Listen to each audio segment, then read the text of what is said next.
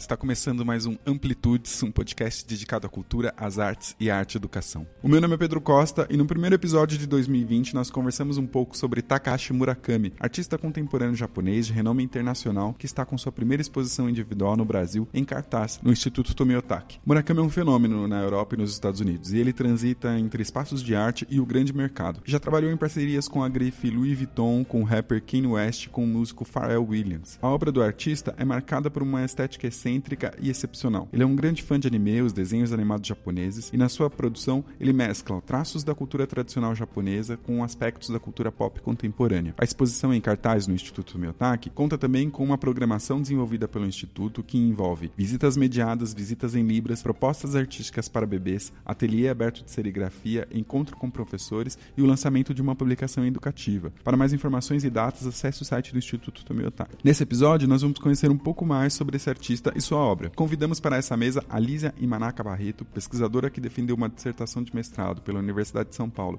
sobre o Takahashi Murakami ainda em 2019, Diego Mauro, curador assistente do Instituto Tomiotaki, que nos trouxe mais informações sobre a exposição em cartaz, e a Maíra Saito Ui, educadora, ela desenvolveu um texto para a publicação educativa dessa exposição e para essa mesa nos trouxe algumas questões relativas à comunidade japonesa no Brasil.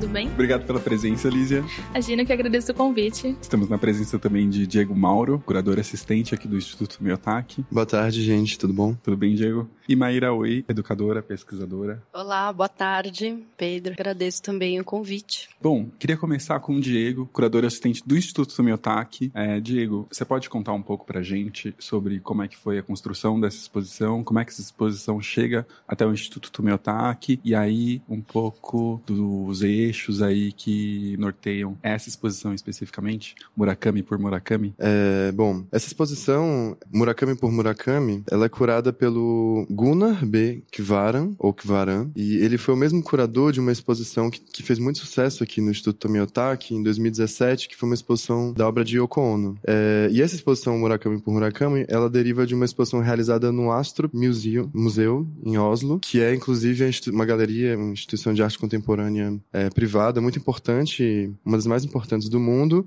e da qual o Gunnar é o curador. O que é bem interessante para essa exposição daqui, dessa versão, né, que está vindo aqui para o Instituto Tomiotaki, é que vai ser a primeira exposição individual de Murakami no Brasil, uma exposição com cerca de 35 obras. É, a gente consegue ter uma boa ideia do panorama da, da produção tão variada de, de Murakami, né, de Takashi Murakami, e a gente também vai ter acesso a alguns vídeos que foram produzidos pelo artista. O que é uma escolha mesmo curatorial de Guna é que Murakami ele ficou muito conhecido no Ocidente por uma produção extremamente comercial, né? E ele, com isso, ele foi associado a artistas como Andy Warhol, que é um artista, um dos ícones da arte pop, é, Damien Hirst, e também por Jeff Koons, que são artistas que têm uma produção meio, numa escala meio industrial, mega artistas, né?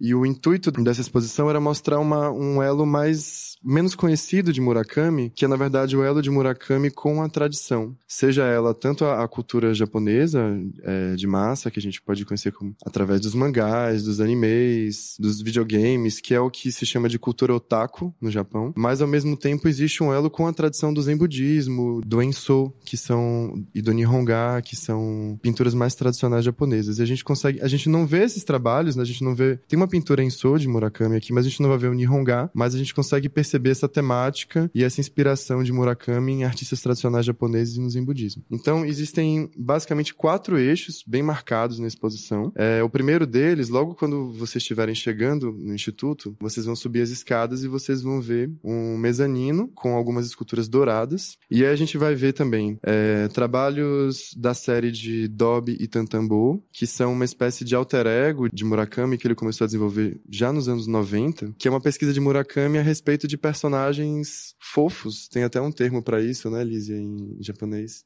Na verdade, o Dobby, né, ele é baseado é, principalmente em dois personagens japoneses, né, que são bastante populares. É o Doraemon, que é um gato robô, e o Sonic, né, que é um personagem de videogame famoso no mundo inteiro. Para criar o Dobby, ele pega exatamente essa cor azul que os dois personagens têm, e ele pega, eu acho que o Doraemon tem uma coleirinha de gato que é vermelhinha e o Sonic tem o tênis vermelho, né? E pro Dobby ele cria uma gravatinha, e esse é o formato que ele cria para esse personagem dele, né? Mas na verdade o Dobby, ele representa bem mais do que só um um personagem, né? Com as orelhinhas dele, né? Uma delas carrega o D, aí você tem o rosto que é o O, né? E a outra orelhinha carrega o B, né? Formando o nome dele, mas é, representa uma pergunta que o Murakami faz, que é sobre o que é arte, o que vende, o que fica para a história, né? Então esse é um dos núcleos, que é o Dobby, e depois o junto com esse núcleo é o Tantambô, que é a versão menos fofa, embora que ainda fofa, né? Mas menos fofa do desse próprio personagem, que ele é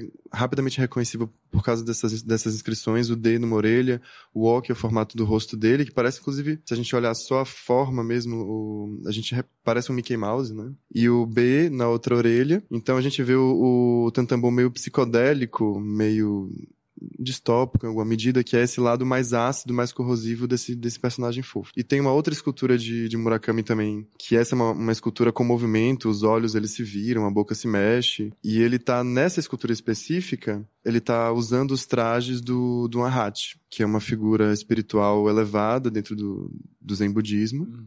e ele tá, de alguma forma, se autorrepresentando como se fosse um Ahat. E aí o último, o último dos quatro eixos que faltou falar é o Francis Bacon, que é, na verdade, uma apropriação de um, de um dos trípticos né, do artista Francis Bacon, que ele fez em 1944 esse tríptico, depois ele fez uma segunda versão em 88, e aí Murakami faz uma homenagem à segunda versão do tríptico, que é uma leitura desse é, é altamente reconhecível, diretamente reconhecível o trabalho, mas ele usa a linguagem dele, que é uma linguagem mais próxima do mangá, enfim, com toda a estética tão particular de Murakami. Legal.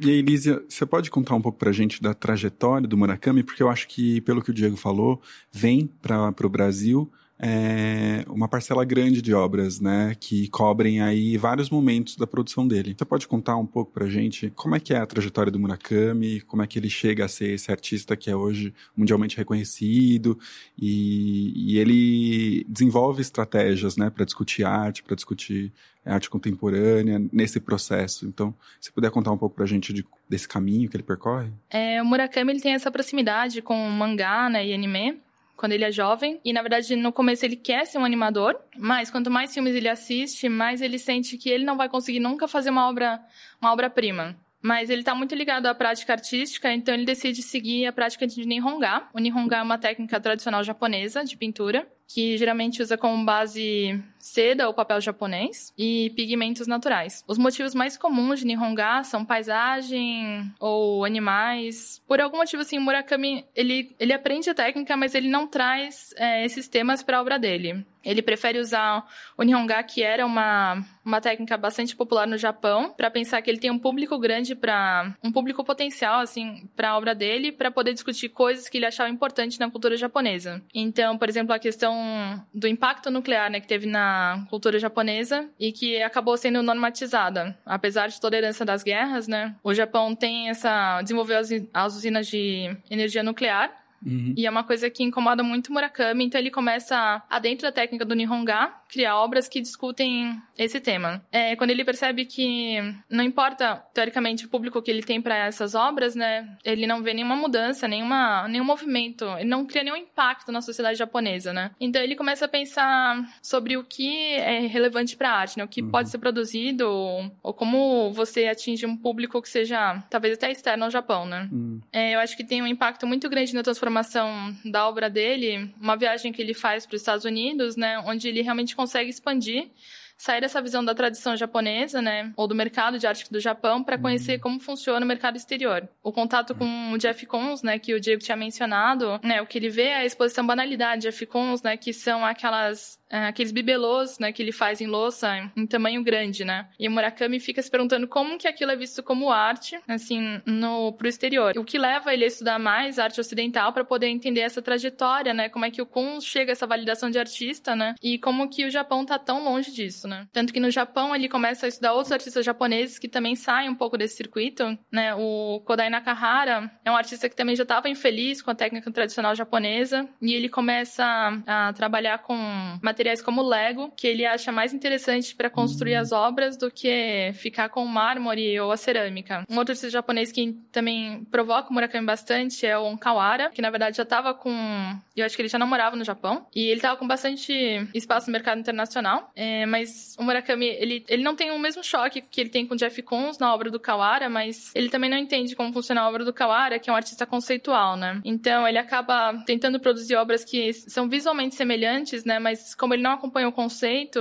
ele não consegue, enfim, trazer essa profundidade para a obra dele. Hum. Mas sim, é uma fase experimental que ele vai passando, né? Antes de chegar no que eu tava falando do daquele painel luminoso, né? De ele tentar achar uma, uma solução visual, né? Assim, uhum. que ele pudesse trazer as perguntas que ele queria e conquistar um espaço no mercado internacional, principalmente, porque ele acha que o mercado japonês ainda é muito fechado, uhum. não tem espaço para artista contemporâneo, então ele acha que se ele conseguir é, espaço no mercado internacional, né, no exterior, aí ele teria como construir alguma coisa no Japão. Então, quando ele consegue construir o Dobe, né, e a partir daí ele vai desenvolvendo mais e mais essa linguagem que é apoiada em elementos da cultura popular japonesa, né, com esses traços de mangá e essas cores coloridas, né, que era uma coisa que o exterior estava interessado no Japão 안녕. E ele vê essa resposta, né? Então ele acaba adotando esse traço para construir o trabalho dele, né? Sim, aí pela sua fala me parece que a questão do, não vou dizer da fama, mas do espaço, do lugar, é muito importante para ele, né? Ele parece que tá nesse início de trajetória buscando o seu lugar mesmo, tentando compreender como é que outros grandes artistas se inseriram, mas quando eu vejo ele agora como um artista que já já renomado, que já consolidado, é, me parece que a fama de certo modo é algo importante para ele. Ou me parece que é uma figura que deseja mesmo se tornar uma figura midiática, digamos assim. Eu acho que tem isso um pouco no Murakami. Eu acho que cresceu com o tempo né, ele poder ter um espaço mais da, da figura dele mesmo, né? Porque eu acho que vendo artistas, principalmente internacionais, como Jeff Koons, talvez, ele tem essa ideia de que o artista tem esse, esse comportamento excêntrico, né? Que, de certa forma, também é uma coisa que ele vê em artistas japoneses que ele gostava, né? Artistas modernos japoneses que são pouco conhecidos aqui no Brasil também, como Soga Shohaku ou Ito Jakushu, e eles tinham esse comportamento que não cabia numa escola de uma escola tradicional de pintura, né? Que realmente era uma coisa assim um pouco. Não sei, acho que trazia um pouco essa ideia que a gente tem muito aqui, acho que no Ocidente, de que o artista é esse ser excêntrico, assim, né? De às vezes é fechado, às vezes é muito. Assim, um comportamento pouco expansivo, né? E eu acho que no caso Murakami também ajuda ele, essa ideia de se projetar mais na mídia, né? Acho que um pouco fortalecer o nome dele e daí também fortalecer outras ações que ele tem interesse em desenvolver, com o que ele consegue, assim, digamos, patrocinar, né? Uhum. Assim, então, por exemplo, aqui eu tava falando sobre ele sentir que o mercado japonês não tem espaço para artistas contemporâneos, né? Então, uma das ações que ele tem é uma galeria de arte lá em Tóquio, né? Onde ele pode, então, criar um espaço para tentar promover esses artistas jovens. Né? Então, assim, é um dinheiro que parte do bolso dele, né? Para poder tentar fomentar um mercado aí. E aí, então, o que, que do Dobby até hoje tem mais que é importante na trajetória dele a gente ressaltar, assim. Tá. Então, na época do, assim, um pouco depois do Dob, né, ele acaba criando, escrevendo um manifesto que se chama Superflat, né, que é provavelmente a, a parte que ele é mais famoso, né, o Superflat. O Superflat, ele fala que é a pesquisa dele pela identidade japonesa, agora no mundo ocidentalizado, né? Assim, uma tentativa de identificar todas as camadas que o culturais que ele traz como artista, né? Assim, tanto a tradição japonesa que ele estudou, que ele cresceu estudando, todas as influências de artistas que ele vai conhecendo e como que esse contato com o ocidente transforma a obra dele, né? E o Superflat, assim, ele fala que é uma característica não só da obra dele, né, mas de outros artistas, né? Inclusive esse que eu tava falando da galeria dele, são artistas que ele vê também que tem esse contato com tanto a tradição como alguma coisa da cultura, assim, que é japonesa, e como tem esse encontro com o Ocidente, né? Uhum. E o Superflight realmente é a, parte que ele, ele constrói sobre essa estética de mangá, né? Uhum. E que com certeza é a obra que, assim, é a fase dele, né? Que é a mais famosa, né? Que ele continua produzindo até hoje. Então, Maíra, o Murakami, esse artista japonês, vindo para o Brasil. É um artista de renome internacional, mas que também traz na sua obra muito é, das questões do Japão, a gente tem colocado um pouco aqui isso já. E, e no, o Brasil tem já uma carga, digamos assim, é, já tem um olhar específico para o Japão, dado a imensa é, migração que o Brasil recebe de japoneses e todos os descendentes. E queria perguntar para você um pouco sobre esse olhar que o Brasil tem para o Japão e para os japoneses que hoje vivem no Brasil e para os seus descendentes. É, como é que isso tem acontecido hoje? Como é que você enxerga isso hoje? Você, como uma pessoa que lê sobre isso, que conversa, pesquisa sobre isso? Bom, é, a cultura brasileira, é, a cultura japonesa no Brasil, ela é muito presente, né? Ela é muito grande devido a esse histórico de migração. Assim, o Brasil comporta a maior colônia de japoneses e descendentes fora do Japão, né? uhum. né? Então isso é um, algo a se notar. Está em torno de um milhão e meio de pessoas por uhum. aqui em território nacional.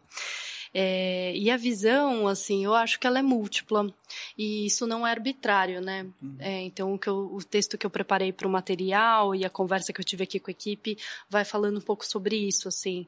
É, ela é uma visão ampla, a gente tem que olhar por prismas históricos, assim, vários interesses sociais e políticos momentâneos e como a somatória de, deles, eu acho que um acúmulo dessas visões que, como política institucional, não são tão conhecidas pela maioria da população, mas como isso reverbera ainda na gente, né? Eu digo a gente como nipodescendente, assim, como uma uhum. pessoa que vivencia isso, essas experiências na pele. Então, ao mesmo tempo que eu percebo uma visão positiva assim, mas de certa forma superficial, né, no sentido de que ela é homogênea, ela é um pouco acachapante. E ela nos coloca como pessoas muito disciplinadas, muito inteligentes, muito aplicadas e ordeiras, né, e com um desempenho acima da média em uma série de coisas, assim, então tem esse estereótipo que aparentemente é positivo, mas eu também problematizo bastante no texto e posso desenvolver isso a seguir. É, mas ao mesmo tempo também tem uma estereotipia negativa, né, do sempre estrangeiro, sempre o estranho, o de fora, o não pertencente. Então, é, fica se fica num limbo assim de um lugar confuso, né? Não se é nem o estrangeiro com seus, suas vivências e privilégios e também não se é brasileiro. Se fica no entre, né?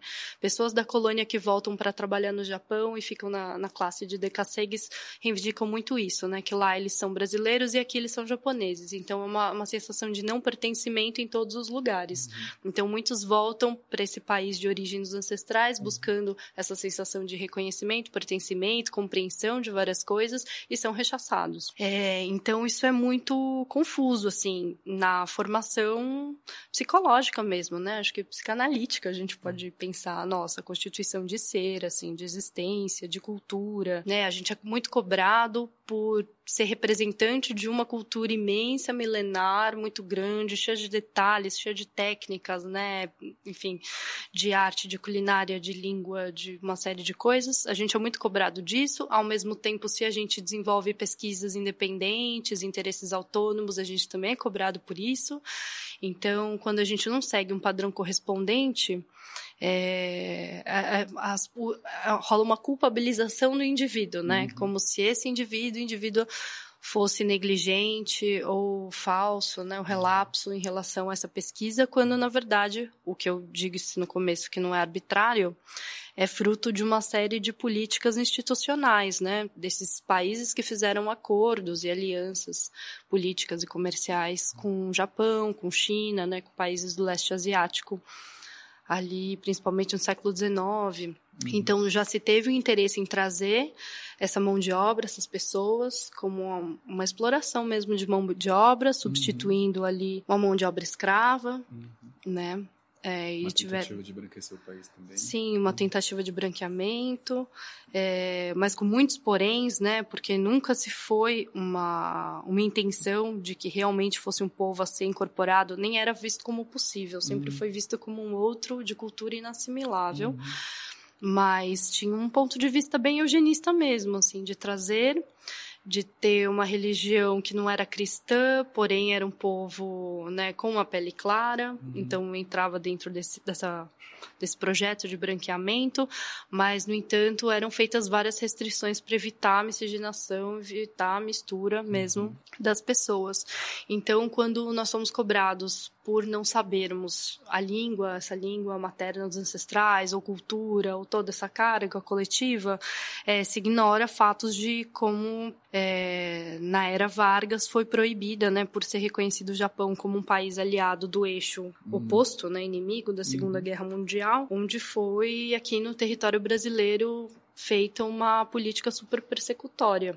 Então a língua foi proibida, os jornais e escolas foram fechados, bens já adquiridos foram confiscados para indenização e em prejuízos de guerra, foram criados campos de concentração para se levarem as famílias no Brasil, nos Estados Unidos, no Canadá.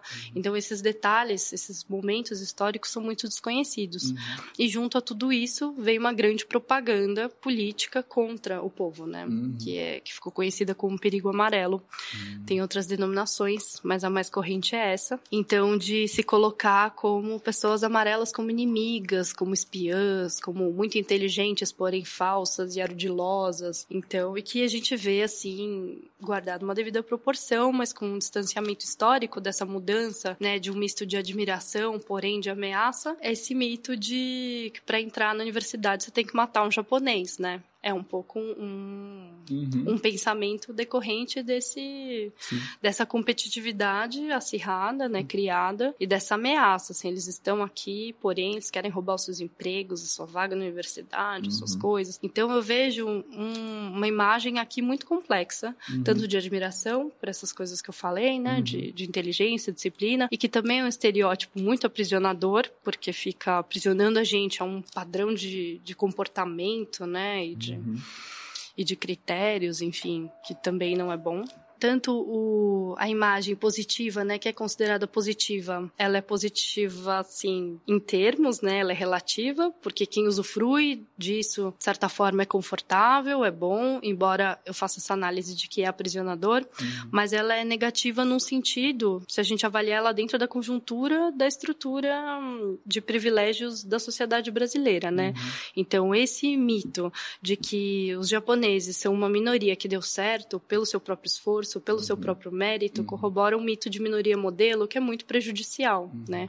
Porque ele é usado em contrapartida à situação desigual de usufruto de direitos, de, né, de serviços, de, de respeito, de bens, de acesso aos, aos serviços, às escolas, aos estudos, às coisas, em detrimento de outras minorias, ou minorias indígenas, minorias negras, ou minorias mesmo de povos asiáticos que não estão na mesma situação, não têm o mesmo histórico de migração, né? São migrações mais recentes como os coreanos, como os chineses. Uhum. Então são colocados numa outra posição, falando: olha só, por que, que vocês não fazem como os japoneses que deram certo, que uhum. estudaram tanto, que são trabalhadores, que não tem japonês pobre por aí, uhum. né? Eu, uhum. eu, vez em quando, escuto isso. E isso ignora uma série de privilégios que a gente teve mesmo com essas políticas persecutórias uhum. institucionais do governo. Uhum. Mesmo assim, foi feita uma aliança política econômica, comercial, uhum. né? Mesmo assim, teve apoio, uhum. teve respaldo para se, se estabelecer aqui. É, enfim, as colônias se fortaleceram, se, se ajudaram. Então, é uma situação totalmente diferente que eu acho muito problemático a colônia amarela vestir esse mito de minoria modelo com conforto dos seus privilégios e não olhar, né, numa aliança, numa solidariedade antirracista, o quanto a gente corrobora é, uma situação muito desfavorável favorável para outros grupos. Uhum. Enfim, isso não acontece só no Brasil, né? Nos Estados Unidos tem um histórico muito grande e muito semelhante dessas perseguições, dos campos de concentração, uhum. e eles estão há mais décadas avançados nesses agrupamentos e reconhecimentos é, interseccionais quanto raça, classe, gênero, uhum. discutindo isso. Então é interessante até conhecer essa história assim de aliança entre o, o movimento do perigo amarelo, que a colônia assumiu esse nome, essa alcunha dada, né, pelo outro, pelo externo uhum. de ameaça, assumiram isso, se reivindicaram com esse nome e a aliança, por exemplo, com o movimento negro da uhum. época, ali na Califórnia dos Panteras Negras, então tem uma série de registros, de imagens, de uhum. atos em solidariedade, onde eles se impunham cartazes falando Yellow Peril supports Black Power uhum. ou supports Black Panther. Tem um pouquinho mais de informações sobre isso no material educativo Exato. da exposição Murakami por Murakami também, né? Uhum. Legal. Sim, é, é, um texto curto, mas que dá umas pinceladas sobre isso, assim, políticas que levaram a gente ter essa configuração um pouco de como se tem. Uhum. Eu acho que de, dessas visões complexas também e divergentes é, da sociedade brasileira sobre nós. E tem alguns links, grupos e artigos para quem quiser saber mais, se aprofundar no assunto, uhum. que pode ir acompanhando e lendo outras produções e pesquisas. Uhum. Legal. Então, Diego, é, uma coisa que me chegou uh, nas conversas e nas entrevistas com o Murakami é que o desastre de Fukushima né, o maremoto e a explosão da usina nuclear de Fukushima foi um momento decisivo para ele, um momento de mudança ali de projeto artístico. Você pode falar um pouco para gente desse processo? Bom, é, já em 2000, por volta de 2007, é, Murakami ele começa a se interessar por temas do Zen budismo e, e, artistas que foram importantes dentro desse universo do Zen budismo. Uhum. E em 2011, que foi justamente esse ano do vazamento nuclear, né, ele tem acesso a uma obra de um se chama 500 Hakan, de um artista chamado Kano Kazunobu, espero estar falando certo o nome dele. É, e esse Hakan significa, é mais ou menos um sinônimo para Arhat, que é uma figura é, elevada espiritualmente dentro do contexto do Zen budismo. E nesses são cerca de 100 pergaminhos que Kazunobu é, se dedicou até o resto da vida dele. E ele, ele pinta esses, esses Hakan em um contexto de desastre. É, foi um contexto de desastre japonês, onde morreram muitas pessoas. E aí ele atualiza isso no contexto de, do vazamento de Fukushima. E, inclusive, existe uma, uma, tradição japonesa de que em situações de desastre, você coloca esculturas desses arrats nos templos. Então, essa, existe uma associação na produção de Murakami, que ele, como ele resolveu isso esteticamente, uhum. é um contexto caótico de, de destruição, meio e às vezes meio psicodélico, você consegue ver nos olhos dos, de alguns personagens, uhum. um tom meio psicodélico, umas cores é, misturadas, e ao mesmo tempo que que tem essas figuras sagradas, a gente vê também essa psicodelia que tem a ver com a ideia de radioatividade. Então ele está associando a destruição com essas figuras espirituais. Eu tô tentando lembrar, tinha. estava falando dessa estética, né? Que ele faz os arhates. Tem um curador americano, o Michael Darling, e ele fala que Murakami, quando ele cria o Dobby, né? Ele cria é como não é um filtro, mas é como se fosse uma um DNA que ele cria para os personagens dele, de sempre ter esse tratamento de cores, né, de uma forma que tenha uma conexão fazendo todas as imagens que ele traz né, da tradição japonesa, né? E depois assim, com os arhats, né, e outros artistas que ele vai também retomando, ele sempre traz dentro dessa, dessas cores, desses traços dele, né? Assim, então você reconhece a imagem de outro artista, assim, o, o, tema, né, vem de outro artista, mas quando você bate o olho, você vê que é o Murakami, você reconhece a estética dele presente ali, né? Uhum. E hoje, pela primeira vez, eu vi presencialmente, uhum. né, os trabalhos de Murakami, uhum. que eles estão em, em montagem, e eu fiquei muito impactado, porque a gente vê, mesmo vendo imagens de, de, uma boa resolução, a gente não tem noção real da quantidade de camadas e de texturas que é produzido pra gente chegar naquele, naquele resultado. Assim. Uhum. Então, ele usa muito tinta acrílica, né? Falando um pouquinho dessas técnicas, assim, ele usa muito tinta acrílica, uhum. ele costuma usar também serigrafia, então você vê uma camada em cima de outra camada, de outra camada, é, e o preto não quer preto, ele tem um brilhozinho, as, as superfícies elas nunca são homogêneas por muito tempo, sempre uhum. vão variando, é uma, uma miríade de cores e de, Sim. e de padrões absurdos, assim, que a gente só consegue perceber mesmo vendo o, o trabalho de perto. Assim. Uhum. E as pessoas comentam muito de ter essa impressão que é uma pintura digital. É, o que, que, tem de digital no processo de criação? É, a obra do Murakami parte de desenhos, né, assim, que ele faz manualmente, né, claro, mas depois é passado para o computador, uhum. onde os assistentes dele, né, vão vão criando um computador, né, uhum. e ele vai ali do lado acompanhando até chegarem numa solução que ele está feliz. E a partir daí é feito um modelo, né? Hum.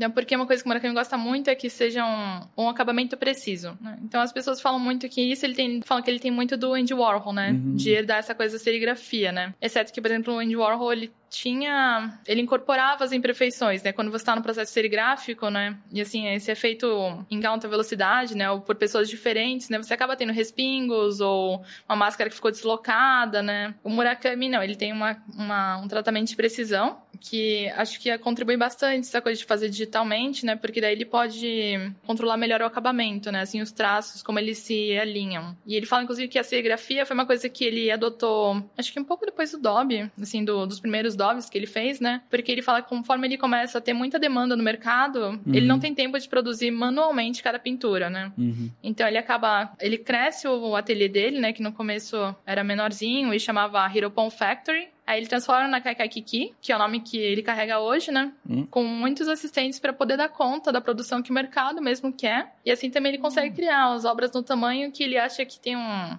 um impacto melhor. Que as obras são gigantescas, né? Tem esse detalhe. É, o, o maior trabalho que vem, quer dizer, que já chegou, né? É, que está em processo de montagem, é o Transcendente Atacando um Redemoinho. Essa é a nossa tradução em português do trabalho que são 10 painéis que juntos fazem 10 metros de largura. Uhum. E a gente consegue ver, veio junto com esse trabalho também uma série de estudos, uhum. que aí dá pra gente ter um pouco mais dessa ideia do processo de elaboração, uhum. os estudos do, do Kakai Kiki, processo de aprovação de, de Murakami. A gente uhum. consegue entender tudo vendo esses estudos e vendo o trabalho final. Assim. Uhum. E, e outra uma curiosidade também é que ele costuma usar folhas de platina e folhas de ouro no acabamento dos trabalhos. Então são mais outras camadas também que só a gente só consegue perceber bem de perto. E tem um trabalho que eu acho muito, eu acho fascinante, é uma pintura em so que ele tem aqui, que uhum. o enso tem a ver com um gesto de você pintar com um pincel um círculo Uhum. E mesmo que imperfeito, ele traz a ideia de completude. Só que o que ele faz aqui, ele usa esse, esse gesto. É, algum, inclusive, algumas dessas pinturas em sou dele são feitas com spray de grafite. Não é exatamente o caso dessa daqui, mas é, ele faz essa apropriação do, do, do ensou. Só que no fundo, ao invés de ser um fundo é, preto ou branco, no nosso no trabalho que veio para cá, são uma série de caveirinhas uhum. pretas. Uhum. Então ele tá juntando aí duas investigações no trabalho dele, que são a noção. Porque o, o Dobb tem um pouco a ver com uma crítica da sociedade de consumo como vazio e sem sentido. E o Ensou também é uma investigação sobre o vazio, que é um, algo muito forte na tradição japonesa. Então, quando ele tá pintando o Ensou sobre uma textura de caveirinhas fofas, uhum. ele tá juntando aí duas investigações sobre a, ideia de vazio, né? Dois vazios diferentes. Aí tava pensando numa pergunta para fazer para Maíra, porque a gente tá falando aqui do Murakami e ele utiliza algumas técnicas bem específicas dessa tradição japonesa. E aí eu fico pensando se isso tá, se isso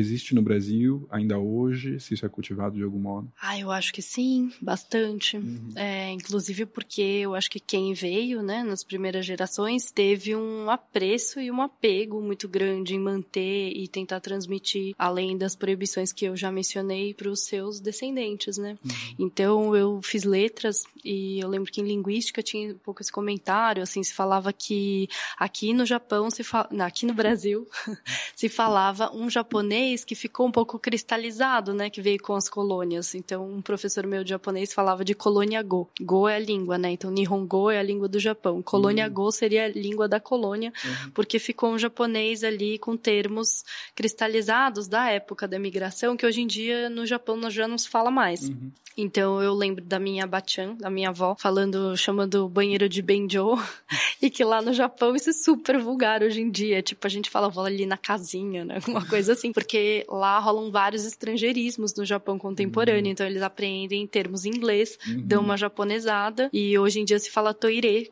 que vem de toilet, uhum. que vem do inglês. Então, várias coisas assim, chocoreto, kidnapo, e aqui se fala daquela maneira com as primeiras pessoas que vieram. Então, tem essa amostra na língua, mas uhum. imagino tem amostra em várias técnicas, né, em várias coisas. Então, o Brasil acabou virando um laboratório e vários linguistas do Japão vêm estudar como a língua é falada aqui, porque remete a uma ancestralidade de lá, uhum. de como era falada a língua antigamente. Uhum. Então, tem isso, que eu acho que tem um esforço ali, um projeto de, de manutenção, e ao mesmo tempo tem tem as infinitas diversidades das pessoas que vieram para cá encontraram uma série de outras coisas, né? Uhum. Porque vieram para o Brasil, conheceram pessoas diferentes, provindas de lugares diferentes, com suas religiões, suas comidas, suas palavras, seus costumes. Então, é até difícil falar, né, o que a colônia faz, assim, porque ela é tão diversa hoje em dia, né? Tá em tantos lugares. É, eu mesma tenho família em Minas Gerais, em Brasília, em Maranhão, e quando a gente se reúne, eu vejo quanto isso reverbera, assim, em cada lugar em que cada cada núcleo familiar se estabeleceu e as coisas que encontrou ali, né? De cultura, com quem casou, que não me deu aos filhos, uhum. tudo isso significa muito. Então, o meu texto, ao mesmo tempo, no material educativo, ao mesmo tempo que ele tem uma autonomia, assim, uma independência em relação às informações sobre o Murakami, é, eu tento criar essa ponte, assim, para que quem leia tudo isso é, contamine o seu olhar e consiga ver que ele é um indivíduo que bebe muito na fonte da tradição, mas que está em contato com as mais altas tecnologias, né, e processos de produção, e portanto ele faz várias escolhas que são individuais, fazem parte da pesquisa dele, da poética dele, como artista é, individual, vivendo em seu tempo e conseguindo olhar para tudo isso da história e escolhendo, né? Uhum. Posso só fazer uma observação? Claro. Eu acho interessante é,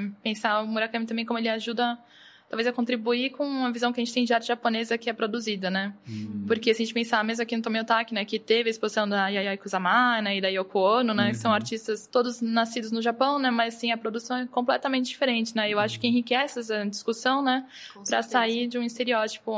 Bom, acho que o que todo mundo fala e que a gente não pode terminar esse podcast sem falar sobre é o Superflat. E o que, que é esse conceito tão difícil? Você pode contar um pouco pra gente, Lísia, desse procedimento que eu acho que o Murakami adota e que perpassa aí boa parte das obras dele? Então, acho que foi no ano de 2000 ele publica um manifesto Superflat, né? E mas o que eu acho interessante voltando um pouquinho é que na verdade esse conceito, o nome, assim, o termo não não parte dele. Ele tinha dois galeristas americanos que estavam montando uma exposição dele e aí eles estavam discutindo as obras dele e falaram: Nossa, olha como essa obra é super flat. E aí isso fez com que ele pensasse o que, que significava aquela visão dele sobre a obra dele, né? E que no caso, eu acho que o que os galeristas entenderam era como você não tem uma profundidade, assim, uma profundidade é... é, visual, de perspectiva mesmo, né? Uhum. Mas o que o Murakami acha interessante de pensar o super flat é tudo que fica ali achatado. É que acho que voltando um pouco à ideia que ele gostava de animação, né? E queria trabalhar com animação, né? A ideia uhum. é que uhum. você tem várias, várias peliculazinhas que se juntam para formar o um movimento de uma imagem, né? Uhum. E eu acho que isso ajuda bastante a entender o que é o super flat. É, embora seja uma imagem estática, né? O quadro, você tem várias influências que compõem aquela imagem. Então, ele tem a formação dele em Honga, ele tem os artistas que ele admirava quando jovem, que são animadores ou de mangá. Ele tem os artistas que ele não compreende, também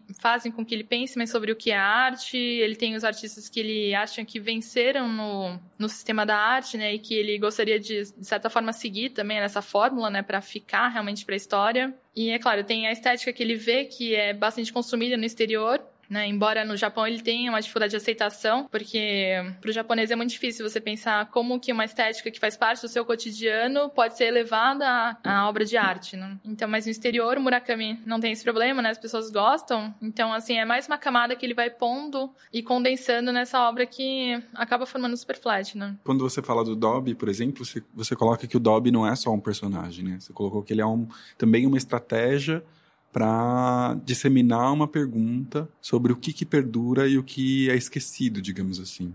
Sim. É, inclusive as parcerias que o Murakami faz, né, com a Louis Vuitton, ou com a Vans, ou com a Mentos, né, são sempre estratégias para poder divulgar a pesquisa dele, né, assim, em vários níveis, né, quer dizer, Uhum. Você faz uma obra de arte, nem todo mundo frequenta museu, né? Uhum. Mas as pessoas estão na, sei lá, na padaria e elas veem uma latinha da Mentos e vem aquela obra e talvez elas procurem quem é o artista que fez aquele desenho de florzinhas ou de caveirinhas e acabam, acabam tendo um pouco contato com o Murakami, né? Uhum.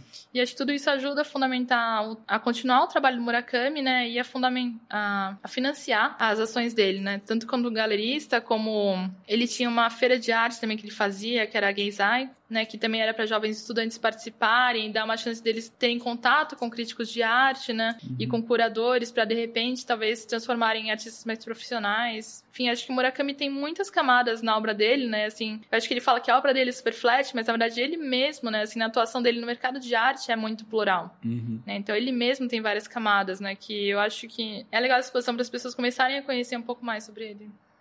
Acho que faltou só a gente falar que o dentro da, da da, dos vídeos que vem para cá. Uhum. É, a gente tem inclusive um vídeo da, de uma parceria de Murakami com Kanye West. Tem também o, os vídeos que ele fez parceria com Louis Vuitton. Então exploram esse lado comercial e, e de animação né, do, do trabalho dele também. O Murakami é esse artista plural que, muito diferente de outros artistas, tem uma relação com o mercado é, muito próxima. Né? Muito, o mercado atravessa muito a produção dele e ele vai também até o mercado. Como é que a gente olha para isso? Isso hoje? Tem uma questão que, assim, o, o Murakami, ele explora dif diferentes suportes para a uhum. produção dele. Inclusive, vem, tem uma camisa aqui na, na, exposição, né, com a estampa de Dobby. Uhum. Então, assim, por ser uma camisa estampada, ela não é menos arte do que uma tela pintada. Uhum.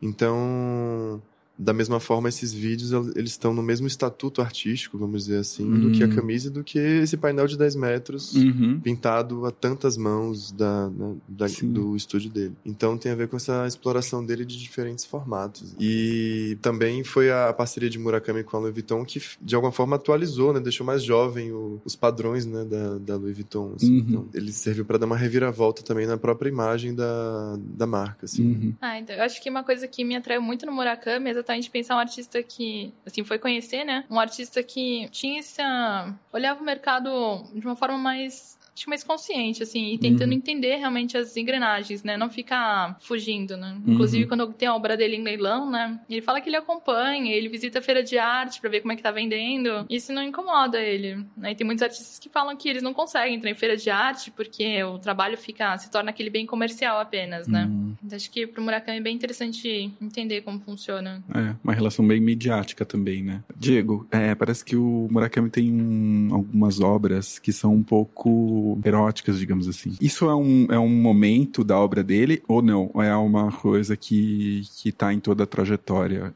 Como é que você enxerga esse processo? Bom, teve uma, uma fase no, na produção dele que ele se inspirou muito claramente nessa cultura do, do mangá mais erotizado. Uhum. Não saberia dizer se o termo técnico seria o hentai, mas imagino que talvez sim. É, que a gente tem figuras hipersexualizadas, tanto é, masculinas quanto femininas. Uma das mais conhecidas é de um homem parecendo uma figura de, do Dragon Ball Z, né? Uhum. O, o, anime. É, de onde jorra um, um sêmen mesmo. Uhum. E ele e, e, esse sêmen tem uma forma, um formato de. Como eu posso dizer? Um laço. De um laço. Ele tá uhum. tá brincando com esse laço. E a outra figura, que é uma outra escultura, não de mais ou menos um ou dois anos depois, é uma, uma mulher com seios exuberantes, brincando como se estivesse pulando corda também com uma substância branca, que pode ser tanto o próprio leite dela, quanto também uhum. esse mesmo sêmen. Então isso é uma coisa que foi muito marcante, na, ainda é, né, na obra uhum. dele. São só essas duas obras que trabalham com esse tema. E a gente tem uma um pouco mais recente também, que é a, eu não saberia dizer a tradução perfeita em português, mas seria A Garota de 3 Metros. Uhum. Vamos dizer que é uhum. assim. E ela tem realmente 3 metros, uhum. e é uma figura que ela, ao mesmo tempo, ela é uma jovem meio inocente, né, mas ela ao mesmo tempo tá usando uma coleira de cachorro, hum. tem uns seios muito grandes a ponto de fazer ela pender para frente. Uhum. Então tem esse misto de ingenuidade e um hipererotismo. Assim. Uhum. Então essas três culturas elas são muito próximas tematicamente, uhum. mas ao mesmo tempo isso não está presente em todas as obras dele. Uhum. Né? A gente não vai ver isso, por exemplo, na, na exposição aqui. Só uma parte, é, o Lonesome Cowboy, né, que é o menino, né, foi a obra que bateu o recorde dele no leilão. Acho que foram 15 milhões de dólares. Bom, eu agradeço muito a presença de vocês. Muito obrigado por essa conversa, por, pelas informações. Espero que tenham gostado desse episódio e caso não tenham visitado ainda, não deixe de visitar a exposição Murakami por Murakami em cartaz no Instituto Tomiotaki até o dia 15 de março. O nosso próximo episódio sai no dia 3 de fevereiro, primeira segunda-feira do mês. Um bom mês a todos, um abraço e até mais.